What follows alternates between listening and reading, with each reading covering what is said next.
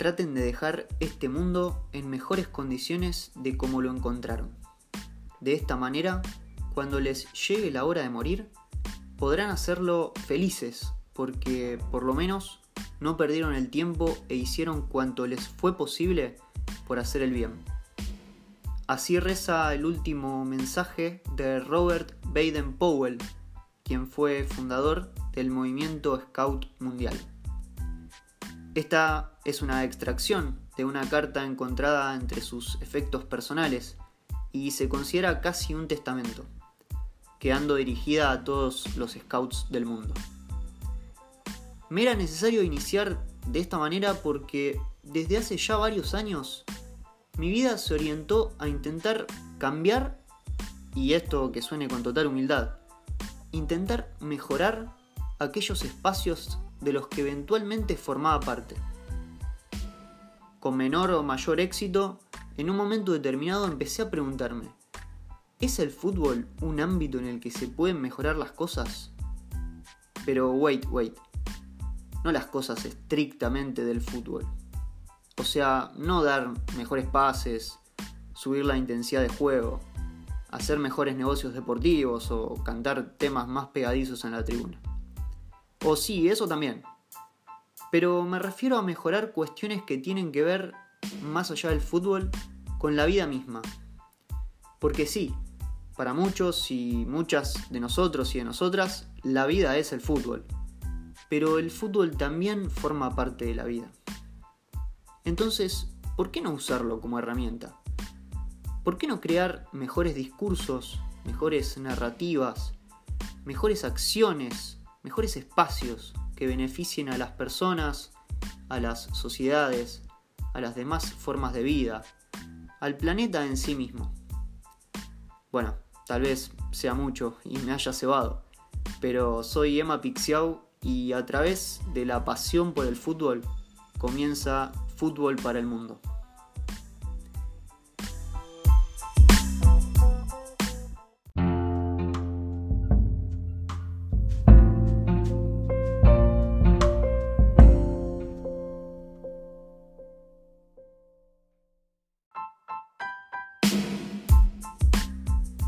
Atravesando, y en muchos casos pareciera finalizando, un momento histórico a nivel mundial. Un momento en el que se desnudaron muchas de nuestras falencias como especie. Y un momento en el que, creo y tengo la esperanza, nuestra atención empezó a cambiar globalmente de foco. Pudimos observar que necesitamos, a nivel mundial, criticar cada espacio cada ámbito, sea laboral, familiar, recreacional, lúdico, artístico, deportivo, estudiantil, todos. Porque el impacto que tuvimos y que tenemos sobre el planeta también nos vuelve de alguna forma. Y nos vemos amenazados por las crisis económicas, por guerras civiles, hambrunas, desastres climáticos, pandemias recientemente. Bueno, mil cosas, ni hace falta nombrarlas. A mí me atemoriza pensar un poco en eso. Pero bueno, dirás, si llegaste hasta acá, ¿qué tiene que ver todo esto con el fútbol? Bueno, me gusta poner un ejemplo que lo he charlado mucho con amigos y que es súper reciente encima. Solo bastó con que Cristiano Ronaldo levante una botella de agua en plena conferencia de prensa en la Euro 2021 y diga cuatro palabras, sí, literalmente cuatro. Agua, no Coca-Cola.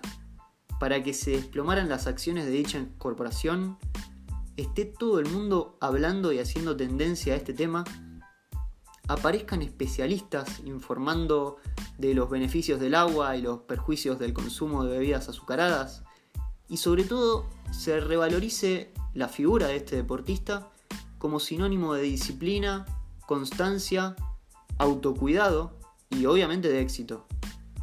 Ah, también de intentar corromper a una empresa multinacional. El fútbol, desde mi punto de vista, tiene una capacidad de transmitir mensajes que está totalmente desaprovechada. Mejor me corrijo, está mal utilizada.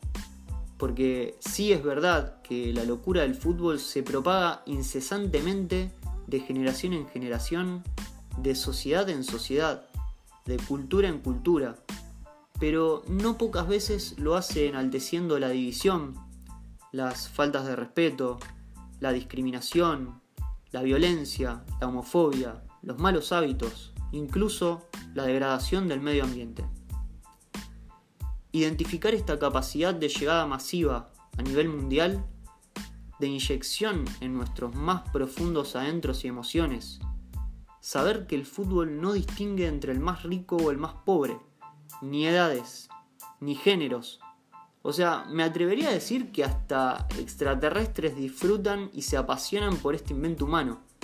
Reconocer todo esto nos da la oportunidad de comenzar a derribar antiguos, y algunos no tanto, paradigmas que hoy ya están obsoletos, que requieren urgentemente otra perspectiva otro encuadre más amplio, otro movimiento de acción. Y esto es lo que finalmente motiva este proyecto digital audioliterario, ya que también contaremos con un blog llamado repensando en el que se subirá información de interés y podremos interactuar, compartir ideas, plantear temas y mucho más.